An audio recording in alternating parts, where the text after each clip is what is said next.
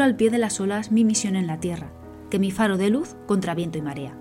Soy farero de oficio, vigía a todas horas, capitán de una torre varada entre las rocas. Paso el tiempo contando de noche las estrellas, de día las gaviotas, los barcos que se alejan. Pero nunca estoy solo. Paseo con mi sombra, converso con el mar, escucho caracolas. Por el aire dibuja el humo de mi pipa sirenas y veleros que van a la deriva.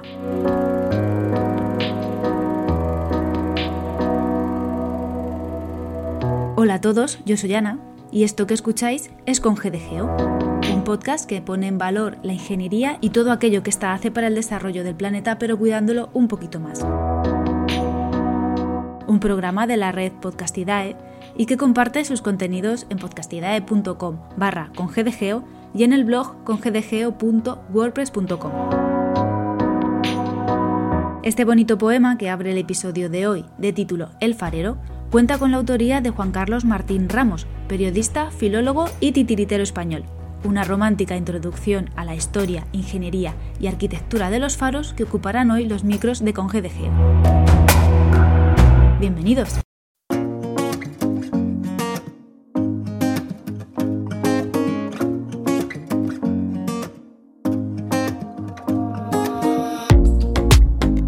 Decía el escritor y periodista Manuel Rivas.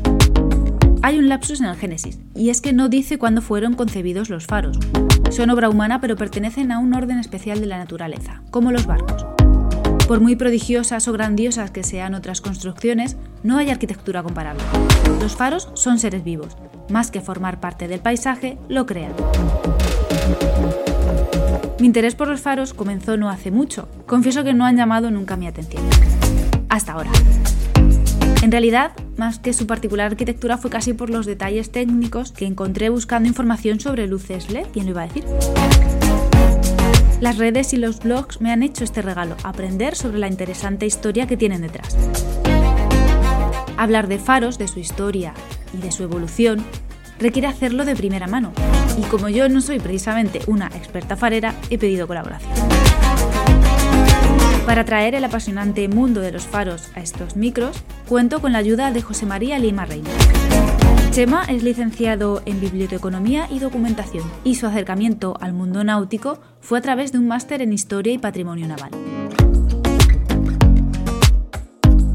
Actualmente dedica mucho tiempo a fichar adeptos para acrecentar el grupo Team Faros desde su blog losfarosdelmundo.com. Chema nos va a contar ahora cómo, por las necesidades de señalización, nacieron los primeros faros.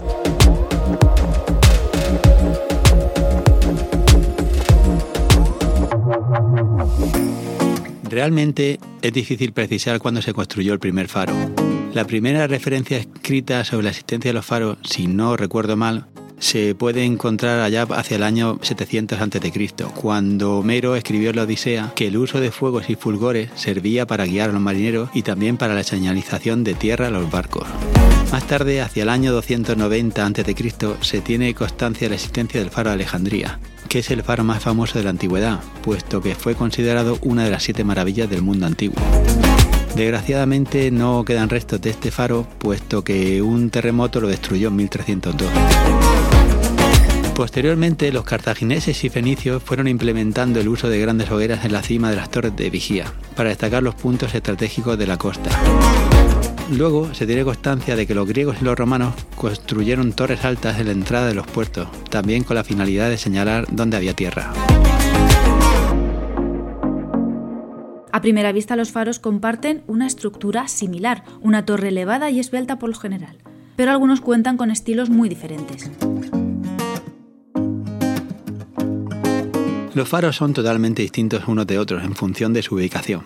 Esta determina el tipo de material que se ha de usar en su construcción y por tanto condiciona la arquitectura del mismo. Existen diferencias bastante significativas entre un faro que está construido en tierra firme o uno erigido en el mar. Así, por ejemplo, para la construcción en tierra firme, las estructuras, por norma general, constan de una torre que alberga la linterna del faro y de varias dependencias anejas, entre las que se encuentran las destinadas a la vivienda de los torreros y las que sirven para los equipos de sirena, radio y almacenamiento del combustible. Mientras que para la construcción de los faros en el mar, las estructuras, por motivos bastante obvios, contienen dentro de la misma torre todas las dependencias que en las estructuras de tierra firme son anejas al faro. A pesar de que pueda parecer lo contrario, la estructura de todos los faros construidos en el mar es la misma. Otra cosa bien diferente son los faros que se han construido en los ríos o los lagos, que sí que se asemejan bastante a los construidos en tierra firme. La construcción más eficiente de los faros es la torre cilíndrica, puesto que ofrece una menor resistencia al aire. Pero esto no siempre es así. Por ejemplo, en la Patagonia, donde los vientos son mm, generalmente australes, se ha comprobado que las mejores construcciones son estructuras metálicas troncopiramidales. Los faros cuadrados en el mar se ha comprobado que no son nada recomendables, y para ilustrar estas palabras podemos emplear el ejemplo de las Islas Hormigas, en Cabo de Palos, Cartagena.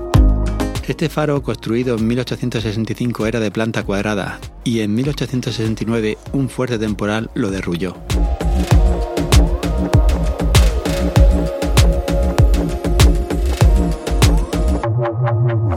Lo que me dio el empujón para investigar sobre los faros y su trabajo fue las técnicas de iluminación y otra cosa no, pero hablar de luz conlleva a desempolvar los apuntes de óptica y de física.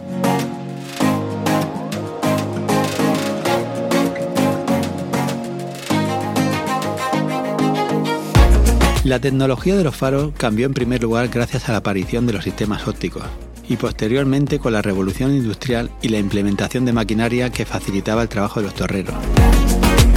Vamos a definir los sistemas ópticos. Sirven para que la luz producida por una fuente determinada se amplifique con el objeto de que pueda ser visible desde mucha distancia. El físico francés Augustin Jean Fresnel estudió el comportamiento de la luz e inventó una lente menos pesada. Al mismo tiempo diseñó un sistema de lentes dióptricas que refractaban la luz para crear un haz horizontal o vertical, a partir de un punto de luz ubicado en su eje focal. Esas lentes sustituirían a los espejos de los faros y se denominaron lentes de Fresnel, en honor a él. A los faros que utilizaron la lente para amplificar la luz se les denominó faros lenticulares o dióptricos, y a los que usaron reflectores se les denominó catóptricos. Estos últimos usaban reflectores como el sistema de Lewis. La invención de la lámpara argán en 1780 mejoró notablemente la iluminación de los faros, sustituyendo a las antiguas lámparas de aceite.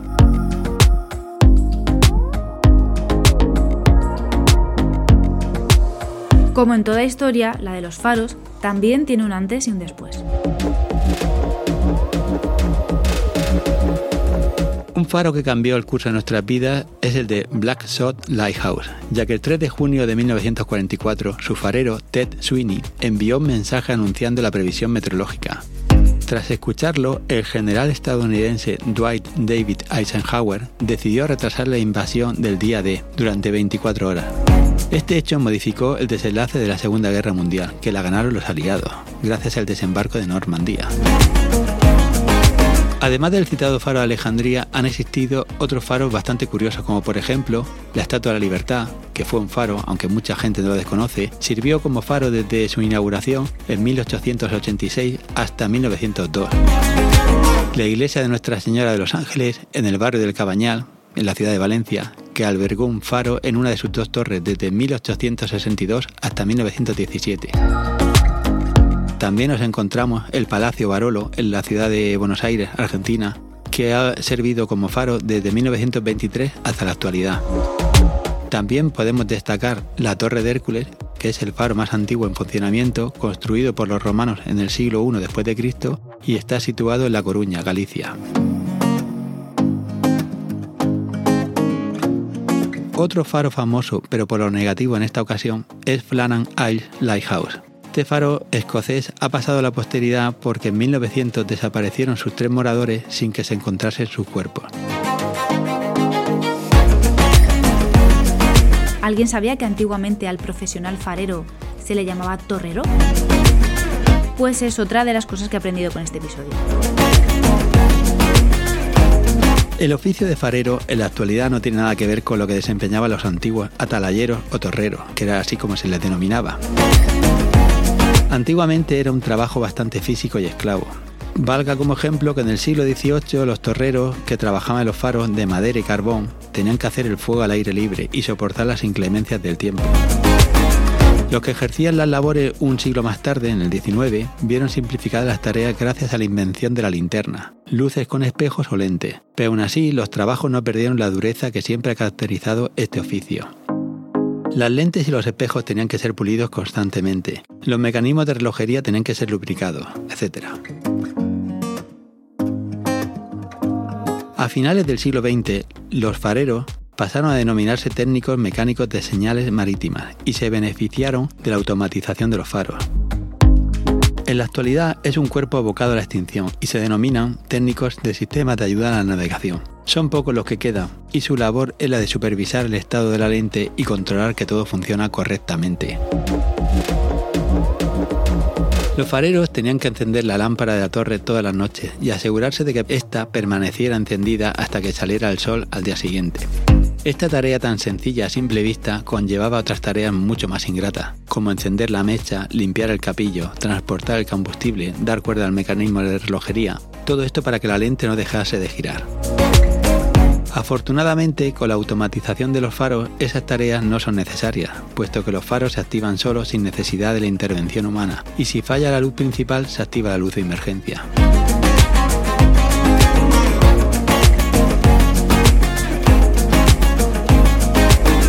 Los fans de los faros tenemos la suerte de tenerlos repartidos por todo el territorio. Chema nos habla ahora de algunos de ellos. En España hay unos 191 faros activos. Y digo estas cifras sin precisar porque ni siquiera en Puerto del Estado, organismo que lo gestiona, son capaces de dar una cifra exacta del número de faros existentes. Faros abandonados podemos encontrarnos el faro del caballo en Santander en un estado lamentable de abandono, el de la podadera en Cartagena en un estado similar al anterior, el de Alicante que tras ser restaurado se ha trasladado a una rotonda para decorar, en Torre del Mar hay dos faros en desuso, perfectamente conservados, muy próximos al que se encuentra en funcionamiento. En la localidad de Garrucha, en Almería, se encuentra el faro en estado de abandono desde que fue sustituido en septiembre de 2021 por el faro de Mojácar. En Santa Cruz de Tenerife nos encontramos con el semáforo de Anaga, desactivado en 1971 y en estado de abandono. Y por último, en Benicarló, el antiguo faro se desactivó y hoy en día acoge el Museo del Mar. Al principio, las funciones de los faros eran múltiples, ya que iban desde avisar a los náufragos a anunciar la partida o desembarco de alguna nave, pero sin lugar a dudas su función primordial era tocar arrebato contra los enemigos llegados por el mar. Así que no podemos hablar de usos diferentes que se hayan dado a los faros en algún momento puntual de la historia.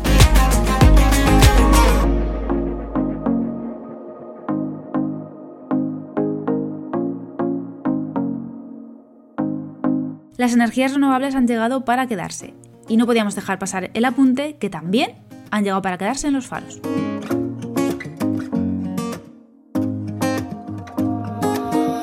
El sistema de iluminación de los faros ha evolucionado igual que la iluminación en el ámbito doméstico. Estos empezaron por la quema de madera, luego las velas, a continuación, con la revolución industrial, se introdujeron el carbón, el aceite, el petróleo y otros gases. Todos estos materiales han sido usados para obtener la luz hasta que se descubrió y se generalizó el uso de la electricidad. En la actualidad, la energía solar es la fuente de energía utilizada en un importante número de faros automatizados. La altura de la torre de los faros es importantísima para saber qué tipo de lente se debe instalar en ellos. Esta se calcula en función de la altura del terreno donde se ubica el faro y el alcance necesario para la luz.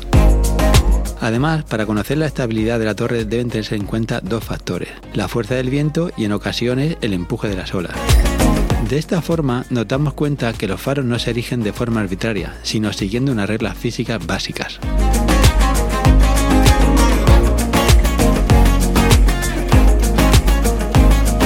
Del blog al blog con GBGO.